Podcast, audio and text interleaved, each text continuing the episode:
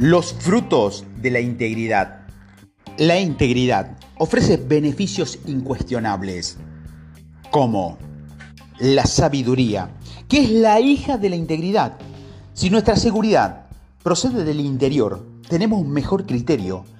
No estamos en un estado hiperreactivo, no dicotomizamos, no tenemos ideaciones catastróficas, no nos vamos a los extremos. Conseguimos un equilibrio mejor en la vida en general, con sabiduría. Vemos las cosas desde la perspectiva correcta y de forma proporcionada. No reaccionamos ni demasiado ni demasiado poco. Adecuadamente, la acción a la palabra y la palabra a la acción, como dice Jesper. La mentalidad de abundancia es otra de las hijas de la integridad. Cuando nuestra seguridad procede del interior, no estamos en un estado de comparación constante. Por lo tanto, podemos afrontar la vida desde una mentalidad de abundancia. Dejamos de preocuparnos por si los demás logran más reconocimiento o tienen más éxito. Vemos la vida como una cornucopia que nos deja de crecer y que cada vez contiene más recursos. Tal y como dice Hamsley, no hay nada bueno ni malo, pero el pensamiento lo vuelve así. Del mismo modo, si buscamos escasez, eso es lo que encontraremos. Si buscamos los recursos de abundancia, aunque quizás estén ocultos, pero nos rodean, podremos utilizarlo. La sinergia es la tercera hija de la integridad. Cuando la seguridad no depende de lo que los demás piensen de nosotros, podemos trabajar con ello para desarrollar mejores ideas. En el espíritu de ganar-ganar, Podemos expresar las ideas con valor y con consideración, con el propósito de encontrar la mejor alternativa posible, en lugar de limitarnos a buscar el reconocimiento por los demás ideas. Otro de los dulces frutos de la integridad personal y organizacional es la relación de confianza con todas las partes interesadas. Es imposible forjar una relación íntegra sin integridad personal genuina gran parte de lo que determina la cuenta de recursos de los negocios, competitividad, flexibilidad, capacidad de respuesta, calidad, valor económico añadido y atención al cliente, depende de relaciones de confianza. Al final, solo las personas íntegras son dignas de confianza. Programa de ética corporativa. Si es tanto lo que depende la integridad y de la ética, ¿Por qué es tan habitual que se viole la ética tanto en el plano individual como en el corporativo? Hace años que vemos que las facultades y las organizaciones ponen mucho énfasis en la formación ética. Las organizaciones invierten mucho dinero en programas de ética.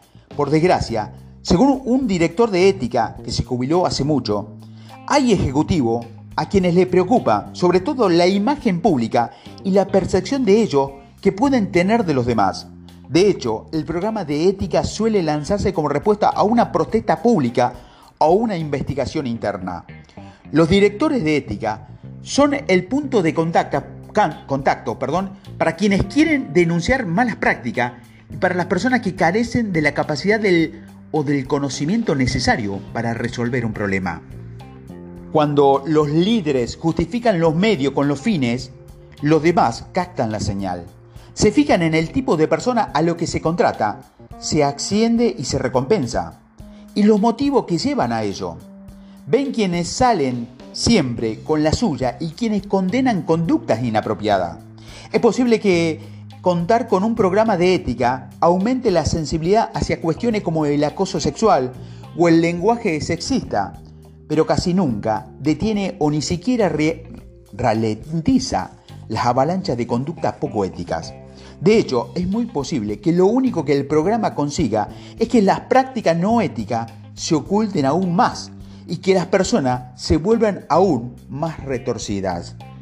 Esforzarse en parecer una persona ética es una estrategia defectuosa desde el principio, porque no parte de la humildad.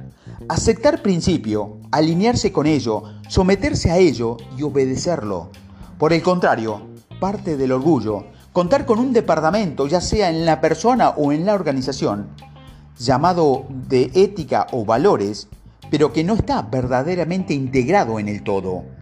A medida que las universidades y las empresas añaden asignatura o departamentos que tratan cuestiones éticas, las personas empiezan a ver a través de ese marco de referencia compartida en lugar de dejar un marco de referencia universal, un marco de referencia a través del cual lo ven todo y rija sus posturas.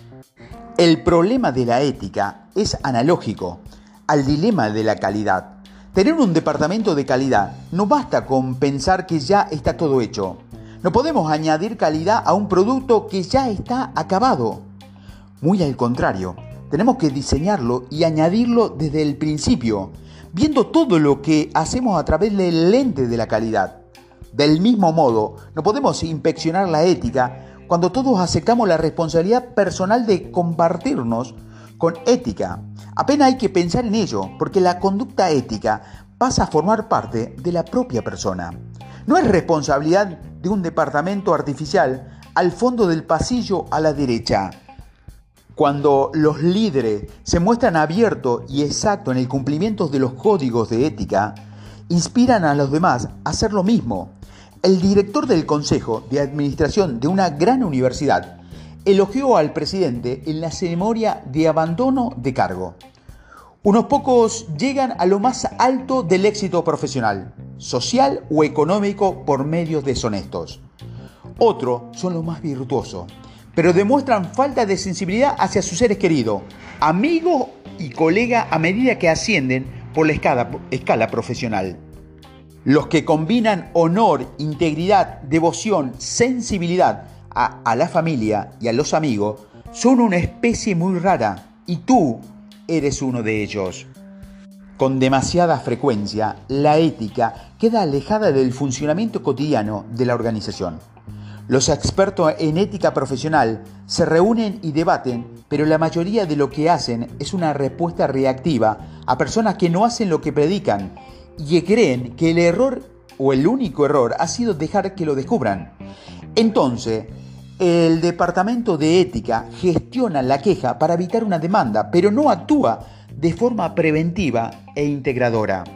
Mientras exista tanta diferencia entre la ética corporativa y la ética individual, la persona no se sentirá obligada a cumplir los códigos éticos corporativos. La visión, la misión, la ética y los valores del enunciado corporativo serán aún más valiosos si no nos apresuramos en el proceso creativo para anunciar el resultado y olvidar el documento como fruto de un mero ejercicio formal y sin sentido.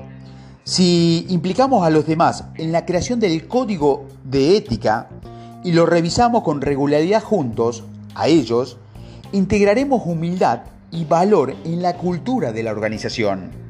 El enunciado ético se transforma en una constitución cuando se convierte en el centro que fluye todo lo demás. Entonces, ya no hace falta que aparentemos ser éticos. En las organizaciones íntegras, la ética no es un departamento más. La organización es como una segunda familia las personas son humildes porque saben que no son las personas, ni los programas, ni los políticos los que tienen el control, sino los principios. No son los que crean en principios atemporales. También tienen el valor de actuar basándose en ellos. Aplicaciones y sugerencias.